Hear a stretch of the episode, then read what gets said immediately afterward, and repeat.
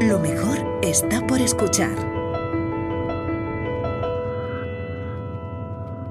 Desmontando la firma de Dios es un podcast de divulgación científica que intenta desvelar los misterios y conceptos de los que habla la serie de ficción sonora La firma de Dios, escrita por José Antonio Pérez Ledo.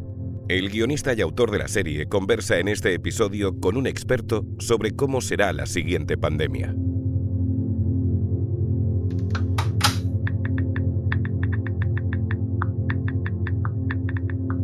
Buscando información. Diversos expertos en salud pública advierten de que el coronavirus ha podido ser solo el ensayo general para futuras pandemias todavía más devastadoras. Pero, ¿qué características tendrían esas pandemias? ¿De dónde vendrían? ¿De qué manera podemos prepararnos y protegernos contra ellas? Porque los virus solo son un síntoma, no la causa.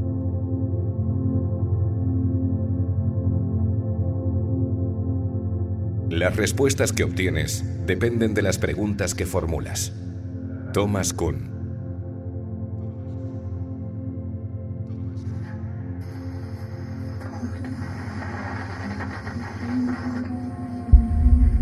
Detectados siete nuevos casos en la región griega de Macedonia. Las siete personas contagiadas que no tendrían relación entre sí han sido ingresadas en un hospital destinado exclusivamente a pacientes con STG. El gobierno griego ha ordenado esta mañana.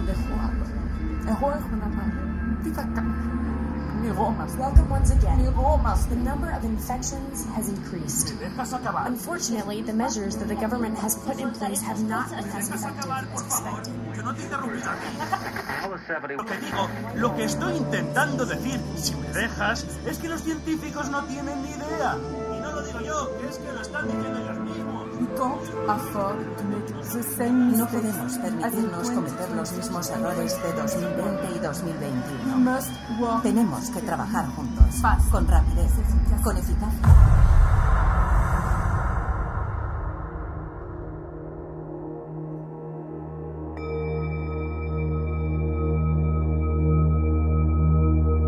Desmontando la firma de Dios. Episodio 1. La próxima pandemia. Charlamos con Rafael Bengoa. Estamos con Rafael Bengoa, es experto en salud pública, codirector del Instituto de Salud y Estrategia. Fue consejero de salud del gobierno vasco, ha sido director de sistemas de salud de la OMS y asesor de la administración Obama en la reforma sanitaria conocida como Obamacare. Rafael, hola. Hola, buenos días.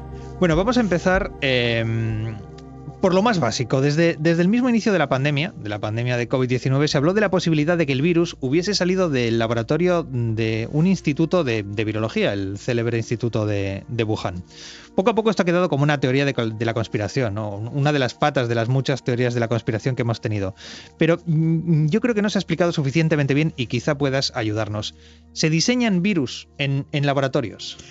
No, se investigan virus y eh, se intenta averiguar un poquito eh, cómo obviamente se replican y qué, qué, relación tienen con nosotros, pero no se está continuamente intentando mezclar virus, experimentando de forma artificial.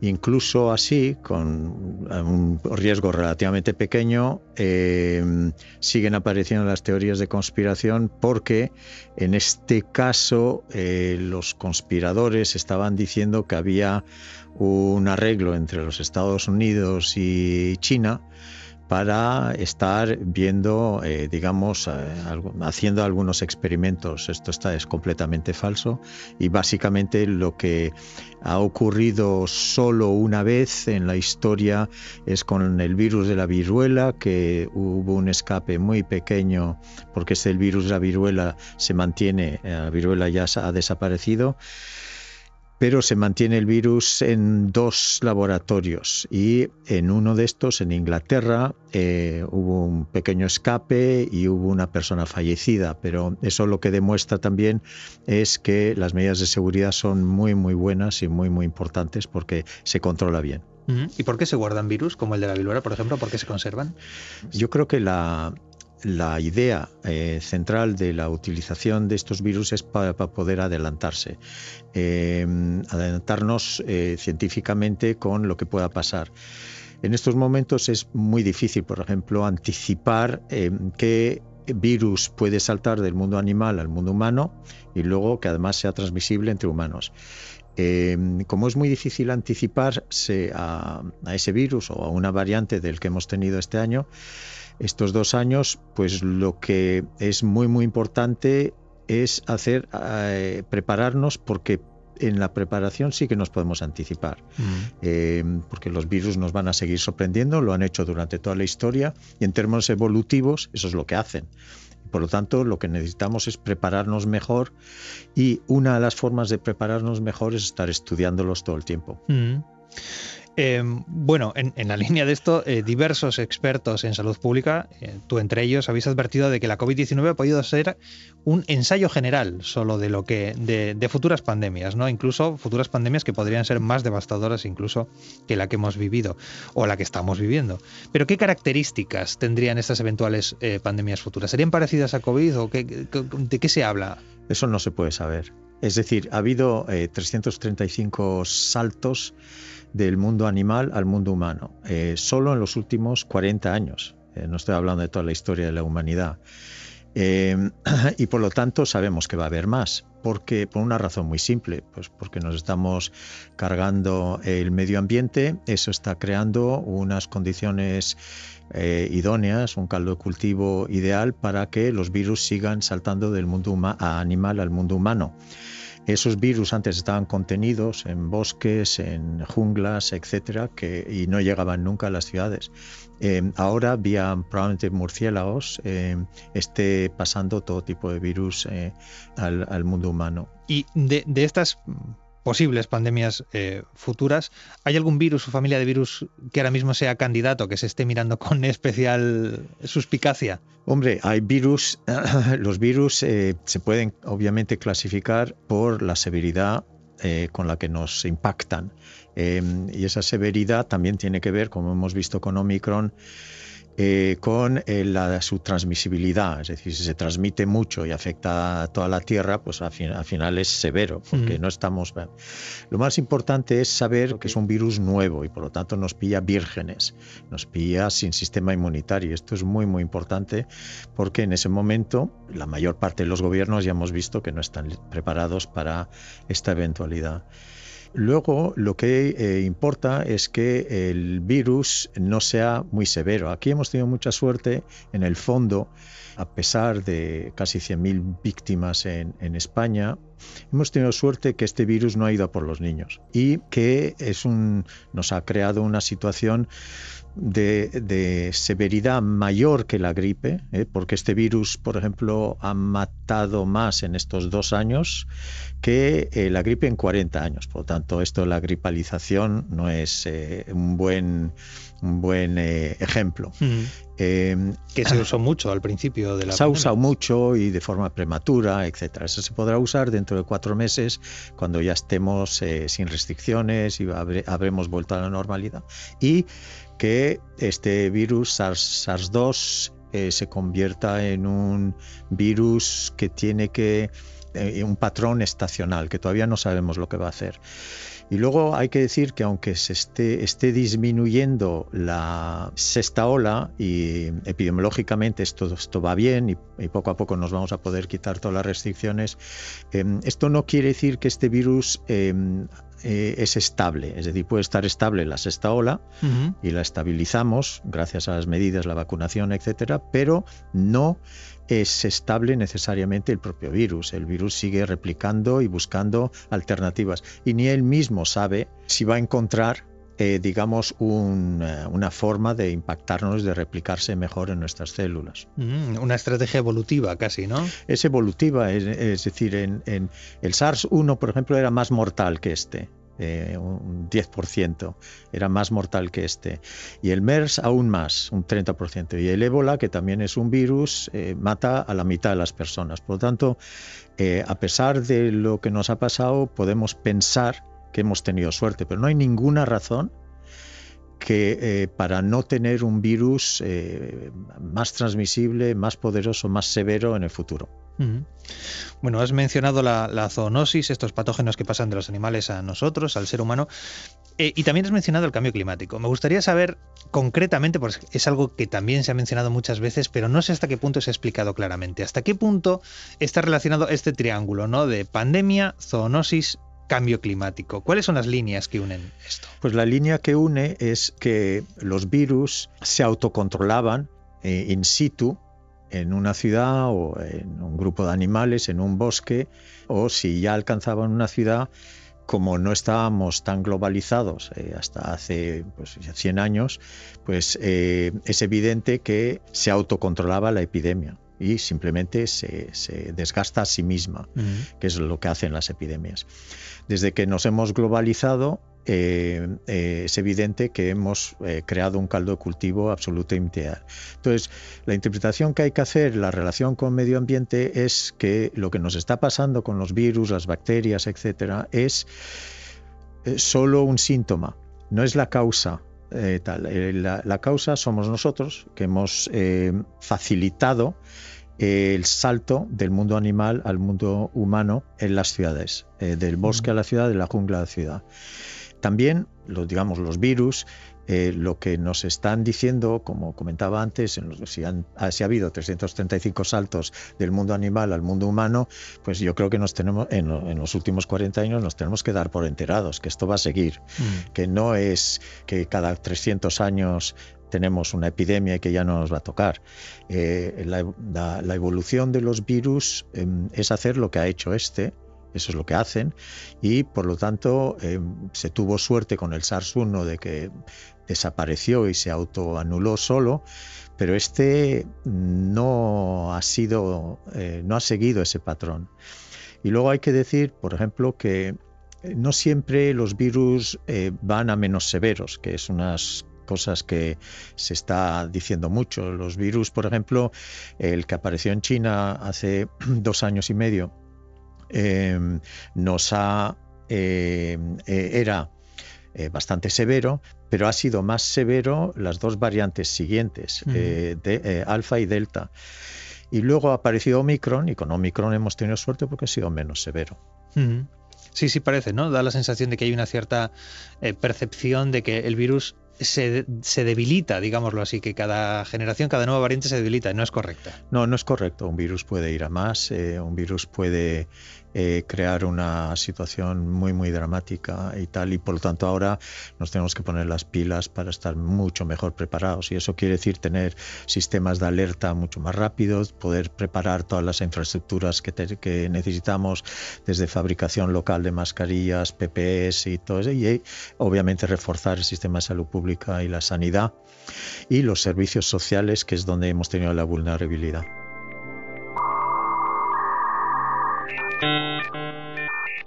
¿Qué tenía de especial? Muchas cosas. Para empezar, su comportamiento. Era incoherente. ¿Qué quiere decir con incoherente? Eh, caótico. Era, era caótico. Solo que eso no podía ser porque los virus no son caóticos. Los virus se comportan de una determinada manera que conocemos bien desde hace mucho, y este no lo hacía.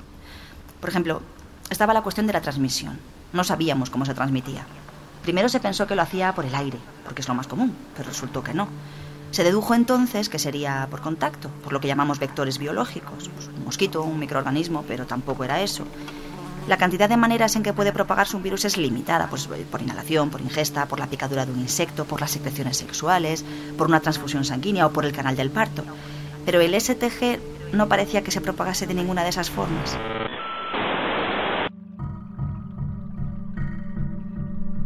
No sé si sabes que a finales, a mediados de, 2021, unos científicos descongelaron un rotífero, que es un microorganismo pluricelular que llevaba nada menos que 24.000 años eh, congelado en Siberia. Y la cuestión es que al, encontrarlo, él estaba vivo o volvió a la vida, ese microorganismo. Y eso ha generado una cierta preocupación por la posibilidad de que, vamos a decir, se descongele un virus prehistórico y empiece a circular libremente. Yo no sé si esto es una cosa que simplemente nos, parece muy atractiva a los guionistas o realmente eh, en, en epidemiología perdón, se está valorando algo así. Yo creo que eso es un poquito la misma, la misma teoría que técnicamente no es imposible eh, que estamos viendo en las películas sobre dinosaurios. Es decir, eh, que encontrar y, jugar con el ADN de los dinosaurios, uno podría estar obviamente reproduciendo dinosaurios. Eh, biológicamente, poco a poco vamos en esa dirección y estamos, está bien llamado el programa porque estamos empezando a jugar a Dios. Bueno, llevamos un rato jugando a Dios en muchísimas cosas, pero eso ya sería un salto muy... Pero yo creo que estamos muy, muy lejos todavía de esa posibilidad. Y decir que un virus está vivo es muy complicado porque nadie sabe definir el concepto de vida de un virus. Por ejemplo, decir que ese virus de Siberia está vivo es, es muy difícil porque simplemente es una máquina, es un, digamos, de, eh, genética englobado en un poquito de, grasa, por decir una, de lípidos, y eh, lo que hace es eh, buscar más células para hacer. Eso no le convierte ni en vivo ni en muerto, es simplemente una definición que todavía no se ha logrado en la medicina. Vale, pues me quedo más tranquilo. Volvemos a la realidad. Sabemos que la gestión de la pandemia es un asunto político, lo hemos visto, complicadísimo, complejísimo. Y usted ha sido muy crítico. ¿De qué manera pueden los países... Antes nos has adelantado algo, nos has dado como una retaíla de, de, consejos, pero ¿cómo podrían los países eh, protegerse contra futuras pandemias? ¿Hay algo que deba hacerse sí o sí y no se esté haciendo? Bueno, aparte de las cosas que comentaba y que son obvias, reforzar los servicios sociales y que estén conectados con los servicios sanitarios y por lo tanto nos enteramos de que se está muriendo mucha gente de repente por problemas respiratorios en una residencia y Parece mentira que incluso eso haya ocurrido. Por lo tanto, ese tipo de cosas hay que arreglar rápidamente con salud digital y, muchas formas de reforzar los servicios sociales, las residencias y la sanidad.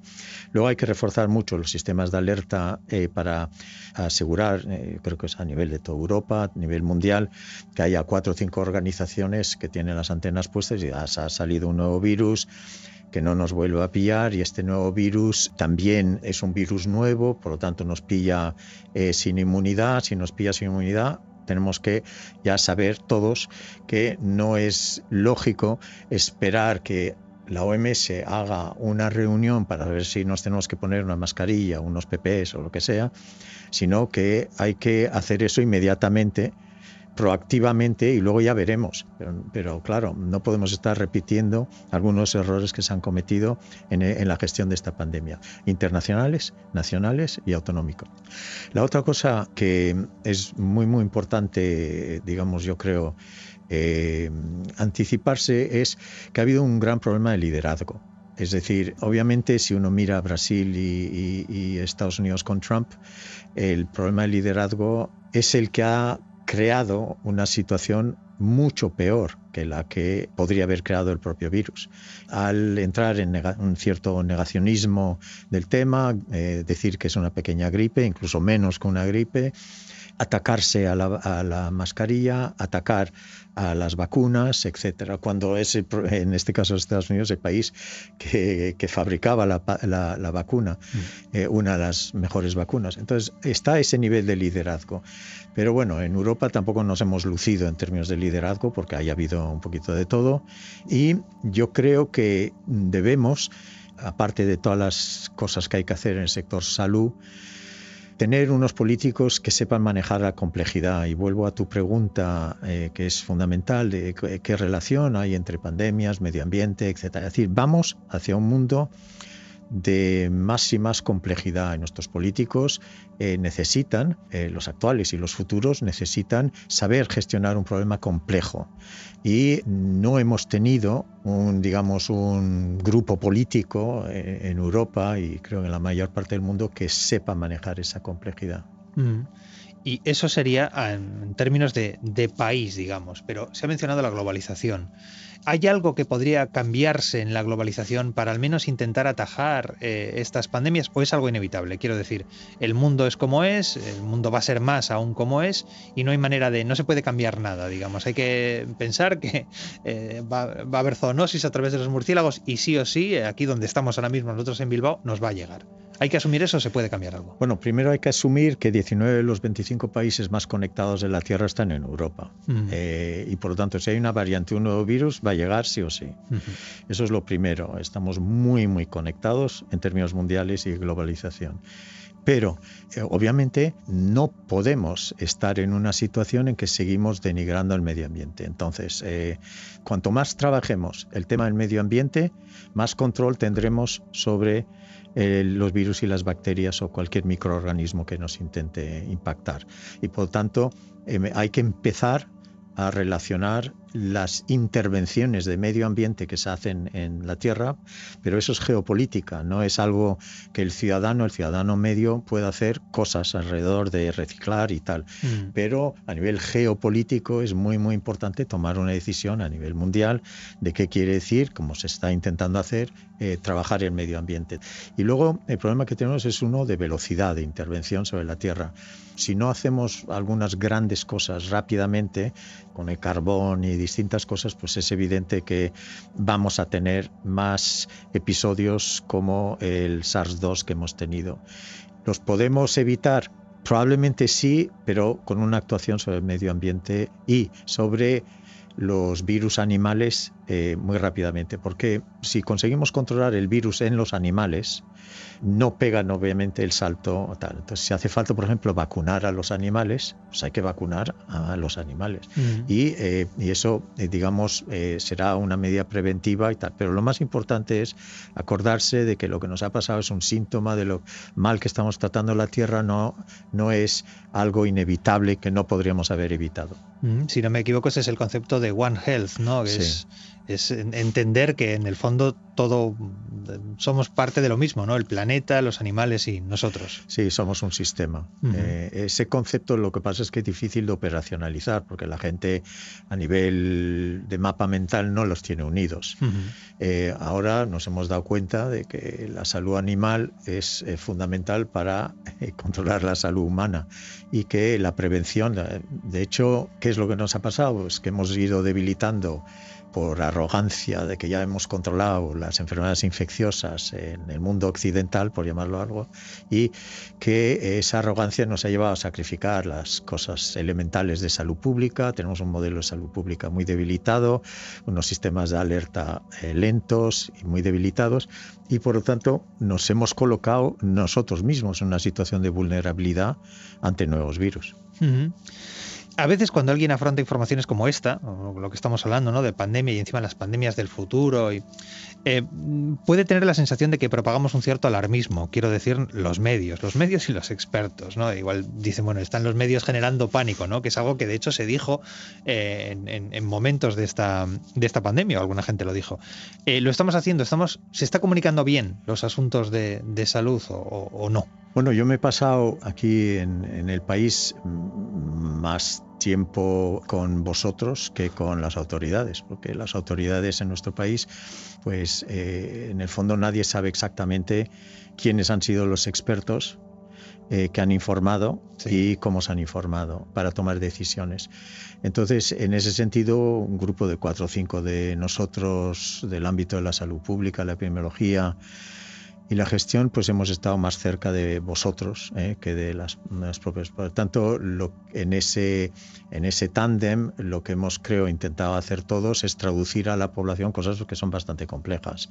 Y en esa traducción, eh, pues hemos visto que a veces ha funcionado bien y otras veces ha funcionado mal, sobre todo ha funcionado mal cuando había demasiada, digamos, diferencia entre lo que estaba haciendo una comunidad autónoma versus otra, que sea Mm. con mascarillas, que sea con la vacuna, con los colegios, etcétera, y una judicialización, etcétera. Entonces volvemos a, a ver que ha habido un, un problema de, de lidera- liderazgo bastante importante.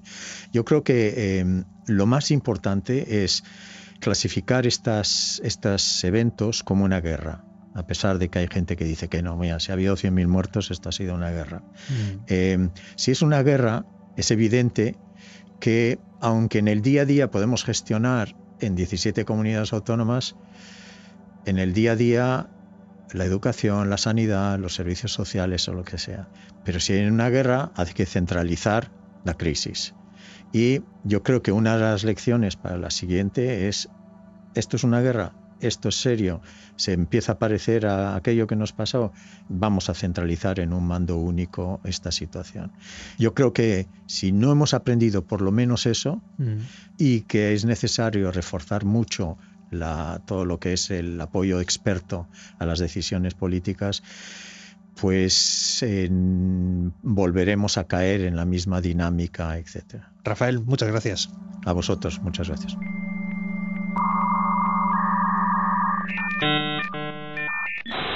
Si damos con un reto de esas dimensiones, la humanidad no se para solo porque sepa que es peligroso o, porque esté mal habríamos seguido investigando, igual que hicimos con la bomba atómica, por ejemplo, o luego con el diseño genético. Nos habríamos metido en la boca del lobo, independientemente de las posibles consecuencias, que fue exactamente lo que hicimos. Eso hicimos, y asumo mi parte de culpa. Nos lanzamos al abismo, sin tener ni idea de lo que nos estaba esperando dentro.